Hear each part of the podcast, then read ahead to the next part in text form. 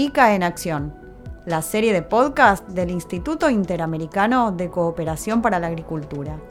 Soy Carolina Brunstein y les acerco otro episodio dedicado a la iniciativa Suelos Vivos de las Américas, impulsada por el ICA y el Centro de Manejo y Secuestro de Carbono de la Universidad de Ohio.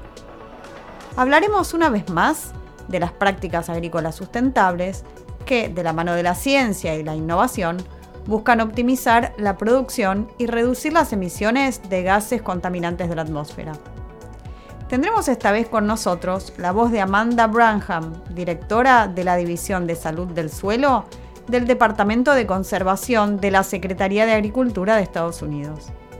En diálogo con ICA en Acción, la funcionaria explicó cómo trabajan miles de empleados, expertos y colaboradores de la agencia en todo el territorio de su país, incorporando y tratando de optimizar las prácticas que ayudan a una mayor y mejor producción con un manejo sustentable de los suelos. Les traemos aquí un resumen.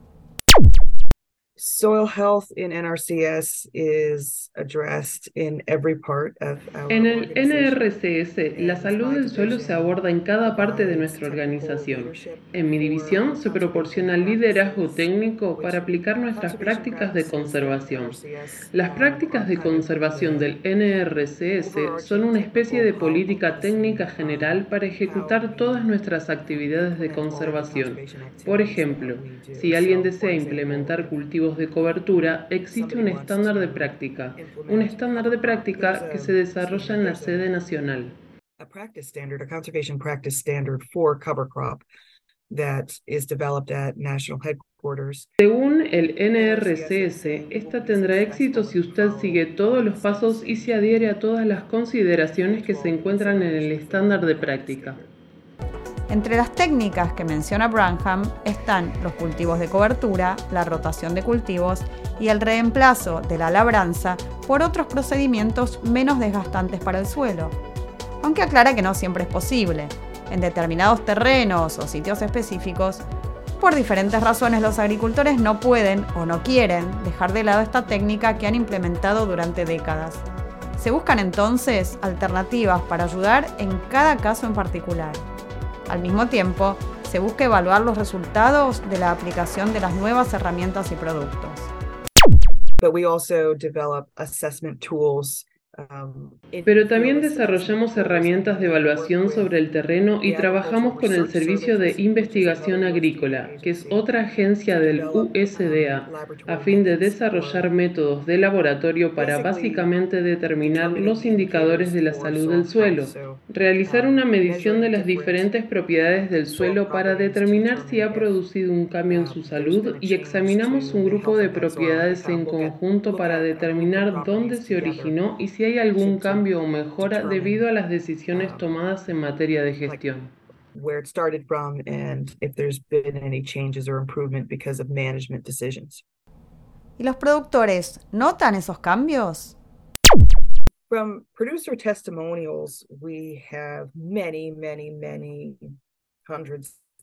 Tenemos muchas, muchas, cientos, miles de historias de éxito en las que los productores han indicado que son capaces de reducir sus insumos y, por lo tanto, de ahorrar mucho dinero, ya que pueden obtener los mismos rendimientos con menos recursos. Las personas ahorran dinero cuando disminuyen su labranza, lo que significa que se pasa menos veces por el campo y por tanto se gasta menos combustible. Son capaces de depender menos de la irrigación, de producir cultivos similares y de no tener que regar tanto, lo que es muy importante en muchas zonas de América del Norte. Por consiguiente, el gran éxito alcanzado se puede medir de esa manera. Lots and lots of success that can be measured that way. Amanda Branham también remarcó la importancia de la capacitación a los casi 15.000 empleados y expertos que trabajan en el Servicio de Conservación de Recursos Naturales en todo el país, para que puedan llegar con todas las herramientas y recursos disponibles a la mayor cantidad posible de agricultores.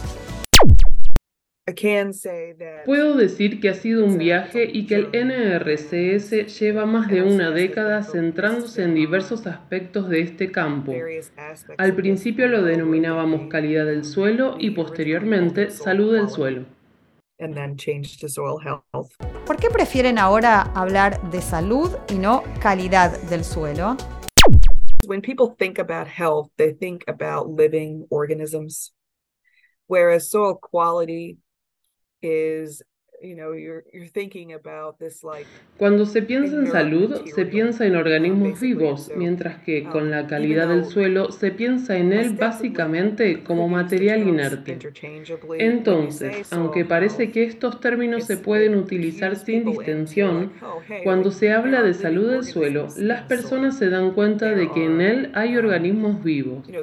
Por supuesto, hay organismos invertebrados que son como especies de polinizadores que anidan en el suelo, en las lombrices de tierra, en los escarabajos estercoleros, en todo este tipo de organismos.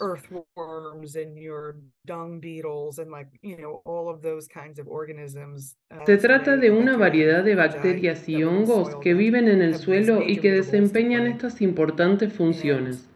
Cuando se habla de ello utilizando la palabra salud, se pone de relieve el hecho de que el suelo no es solo un sustrato donde se insertan las plantas o sobre el cual caminamos o que soporta edificios o cosas por el estilo.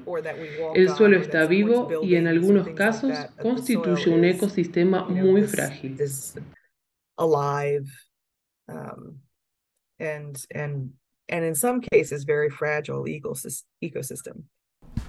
En este sentido, la funcionaria hace una comparación con la ganadería. Um, es muy parecido a la ganadería. Se hacen diferentes cosas para garantizar que los animales están sanos y que son tan productivos como es posible, que engordan lo más posible o que producen suficiente leche o lo que sea. Se hace lo mismo por el suelo.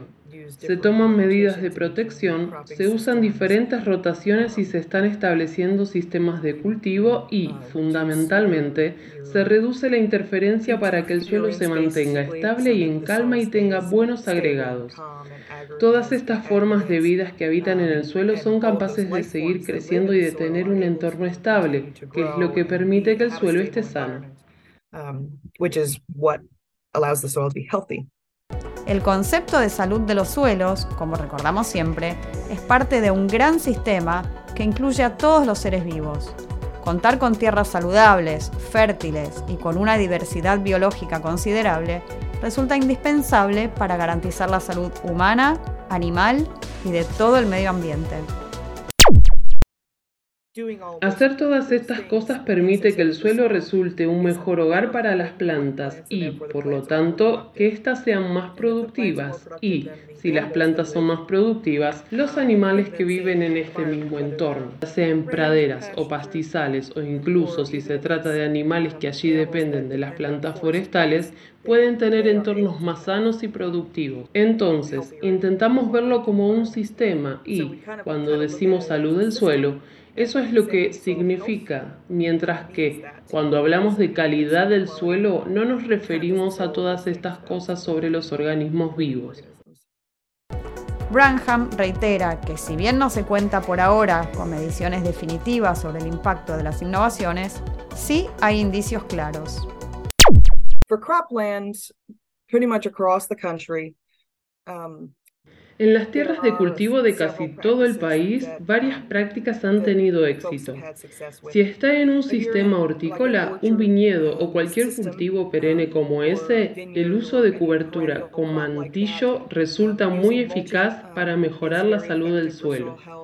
En sistemas perennes el empleo de cultivos de cobertura entre las hileras es muy efectivo para la salud del suelo.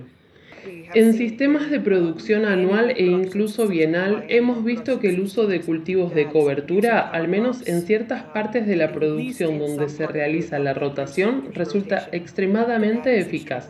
Hemos visto que en pastizales y prados la utilización del pastoreo prescripto, que consiste básicamente en controlar hacia dónde van los animales y en emplear diferentes herramientas para influir en su comportamiento en el paisaje y, por lo tanto, en dónde pastan, esparcen su estiércol y cosas por el estilo. Es muy eficaz.